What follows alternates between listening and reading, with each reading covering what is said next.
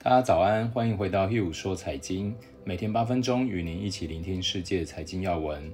频道已经在 Apple Podcast、Spotify、KKBox、SoundOn、Google Podcast 等平台上架。喜欢 Hugh 说财经的听众朋友们，请帮忙按关注、订阅、追踪，才不会错过哦。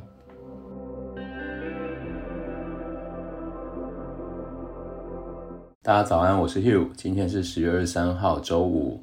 呃，最近天气都比较湿冷哦。那我看周末有放晴，然后下周可能又会开始下雨。大家一定要趁机会在周末的时候多出去走走动动。周遭已经有很多朋友开始有点感冒。我们一起来关注一下昨天美国股市状况。昨天美股是小幅上涨，然后主要是银行类股跟能源类股的走高。那目前大家都还是关注在华府的刺激方案。虽然众议院长佩洛西对于与政府达成协议表示乐观，但共和党掌控的参议院仍然对大规模的协议表示反对，这导致大选前达成协议的可能性将降低哦。那昨天科技类股是明显弱于大盘的。那昨天 AT&T 是上涨的，因为该巨头新增无线用户数是超过分析师们的预期。那另外数据表示，美国上周申请失业救济金人数是下降的，这样是表明劳动力市场是有在逐步的复苏的。那昨天我有观察到一个状况，想分享给大家。即使昨天大盘是上涨，像标普五百是上涨零点五二个 percent，收在三千四百五十三点，但其中五百家是只有一百七十七家是上涨，另外三百二十四家是下跌，这样代表只有三十五个 percent 是上涨，六十五个 percent 是下跌。这个状况不仅是发生在标普五百。它普遍发生了，还在纳斯达克跟道琼指数。昨天虽然是收涨，但是上跌的加速跟下跌的比例却是大概是一比二。那这样的现象代表，其实市场现在是比较担心的。那另外，十年期美国国债殖利率是来到零点八四个 percent，是创下六个月份以来最高的水平。我们接着看一下中概股哦，昨天中概股是持续的走低。纽约美容银行中国 ADR 指数收盘下跌一个 percent，是本周第三天下跌，延续前两天交易类股的修正哦。昨天好未来代号是 TAL，收盘下跌了十一点五个 percent，来到六十六点三四个 percent，是创出六月中旬以来最低的收盘，而且成交量是放大了日均量的四倍。假如下跌又带量的话，一般就代表就是大家在逃命了嘛。但不代表说长期是看不好，只能说短期大家对于中国的教育类股出现一个比较恐慌性的卖压。那主要是来自于他们跟分析师的预估有一个比较大的落差。看完股市后，我们今天有两篇要分享给大家，一则是香港国泰集团扩大裁员幅度，显示出航空业面对的困境到底有多困难；另一则则是关于 Netflix 财报成绩单透露出来的讯息。今年大家面对疫情的冲击，企业的影响有好有坏。最极端的可能就是被入境管制打击的航空业和在家需求激增的网络资讯业。因此，今天我们就来看一下处在这两个极端的公司最近营运的状况如何。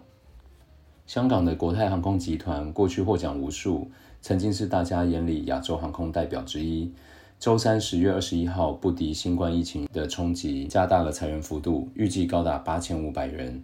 远超过外界预期的四千到六千人，而且这个数字将近集团总员工的四分之一。同时，旗下的国泰港澳航空十月二十一号即日停止营运。国泰航空表示，虽然公司努力改进营运效率，但每个月仍流失港币十五到二十亿的现金。预计这次重整后，将使集团每月减少约五亿港币的现金支出。这个举措也使当天的股价反而出现了反弹。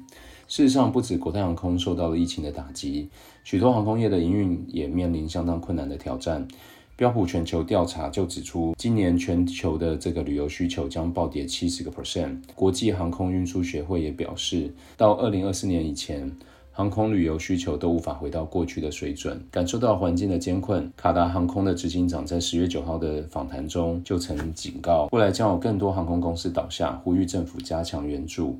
那未来我们将也会用一集的时间分享我们看到航空产业有趣的变化和故事。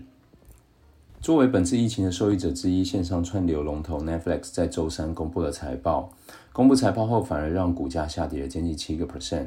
这两天的修正，让 Netflix 今年的这个强势涨幅回到大概六十个 percent 的水准。而股价下跌的原因，主要是因为第三季财报释放讯息，让市场感到失望。周三的财报显示，Netflix 第三季的营收是来到六十四点三六亿美元。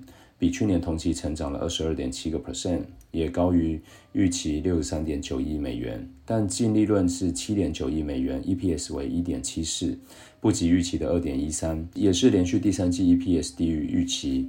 上一季 EPS 低于预期，股价也出现不小的跌幅。但是这一次让市场更担心的是，全球付费用户的增长数出现了明显的放缓。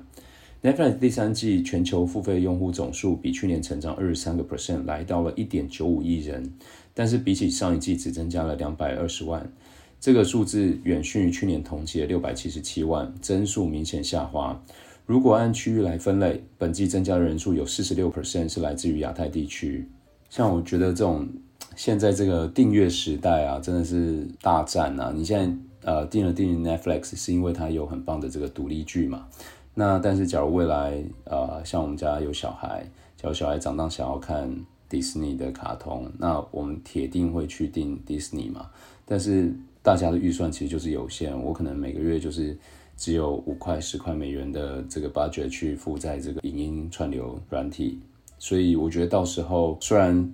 现在这个订阅串流媒体是一个很大的主流，那大家在投资上面也要紧盯着像财报啊，或者是说像一些分析师的预估，他们的这个用户数增长数，然后不同竞争者出现有没有造就一些新的这个竞争模式，这可能都会，因为这是一个很快改变的业态。所以可能会很快的就会影响很多的营收跟这个使用者体验，那就会迅速的冲击到股价。我觉得这是投资人在投资上面需要比较谨慎注意的。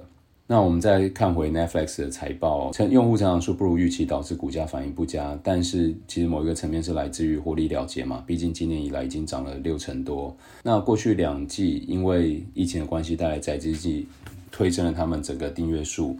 连续两季都有超过一千万的新增付费用户，第三季放缓其实是可以理解，所以昨天是有止跌的这个现象嘛。那另外投资机构其实也支持这样的看法，尽管股价下滑，但是反而很多投机构是展现乐观情绪，高盛就上调 Netflix 的股价从六百来到六百七十。Morgan Stanley 是从六百上调到六百三十，在他们报告中撇除疫情不论，Netflix 龙头地位和原创内容将是未来的优势之一。最后，就我的看法，就是 COVID-19 已经给串流平台带来很大利益了，但是同时也就如同我刚刚说的，强迫了一些旧媒体像迪士尼加速了转型的步伐，而这些。旧的这个媒体如何运运用手上经典的这些创作内容，激发出更大的吸引力？我觉得会是未来串流平台竞争中最大的变数。那 Hugh 说财经今天就到此，下周再跟您分享全球财经大小事。